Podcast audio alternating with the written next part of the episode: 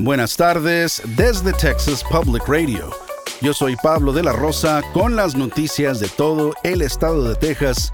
Gracias por acompañarnos. La gobernadora de Dakota del Sur, Christy Nome, dice que su estado está dispuesto a enviar alambre de púas y seguridad adicional a la frontera entre Texas y México. La gobernadora hizo el anuncio el miércoles frente a una sesión conjunta de la legislatura de Dakota del Sur. Nome afirma que la presencia de carteles en las reservaciones tribales del estado y el crecimiento del tráfico de drogas y personas en Dakota del Sur han sido causados por la inmigración ilegal esta es una línea de desinformación ahora repetida por gobernadores republicanos por conveniencia política, pero no respalda por datos que muestran que son los ciudadanos estadounidenses quienes trafican más del 90% de las drogas hacia Estados Unidos y armas hacia México a través de puertos terrestres. Sin embargo, Noam también dijo que la frontera es una zona de guerra y se refirió a las altas cifras de solicitantes de asilo inmigrantes encontrados en la frontera como una invasión. Este tipo de lenguaje ha sido criticado por defensores de las personas migrantes porque incita a la violencia. Noam también dice que Dakota del Sur está explorando opciones legales sobre cómo apoyar a Texas en su lucha por controlar la frontera entre Texas y México. El Distrito Escolar Independiente de Bourne o Bourne ISD se comunicó con los padres de familia anoche para darles más información cerca de los cierres de emergencia que ocurrieron en dos escuelas preparatorias del distrito el miércoles. La superintendente de Bourne ISD, Kristen Kraft, dijo en una carta que el Departamento de Policía de la ciudad de Bourne fue informado de una amenaza contra la escuela preparatoria Champion el miércoles por la mañana.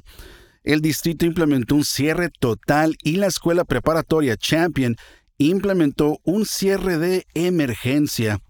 La escuela preparatoria Bourne también fue cerrada por prevención. Ninguna amenaza creíble fue detectada en ningún campus.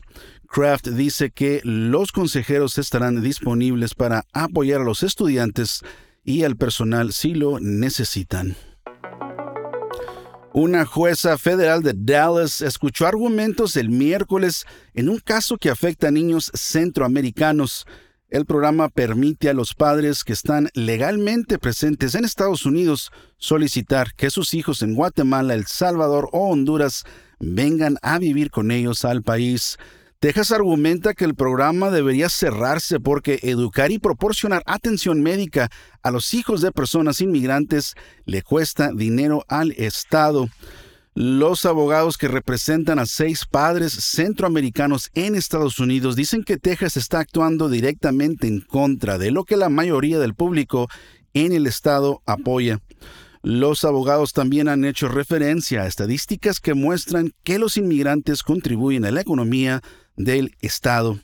Esto significa que la gran mayoría de los tejanos quieren aquí a los inmigrantes y los inmigrantes contribuyen positivamente a la economía estando en Texas.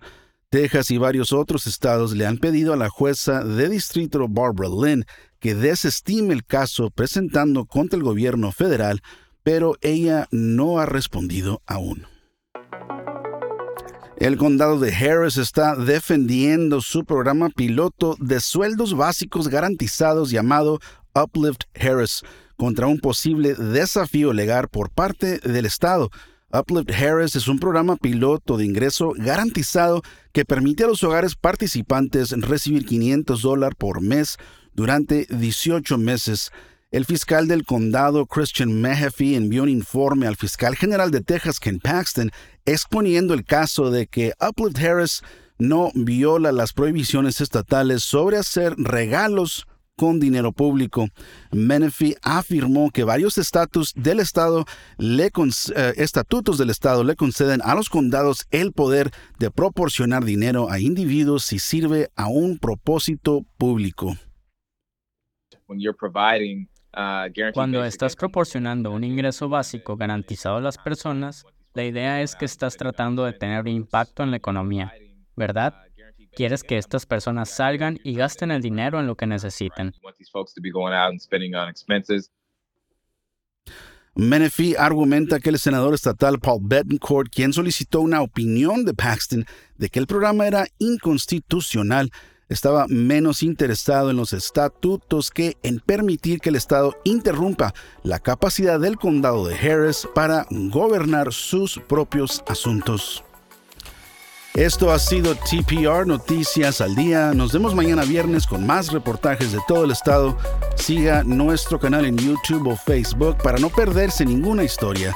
Desde el Valle del Río Grande para Texas Public Radio, yo soy Pablo de la Rosa.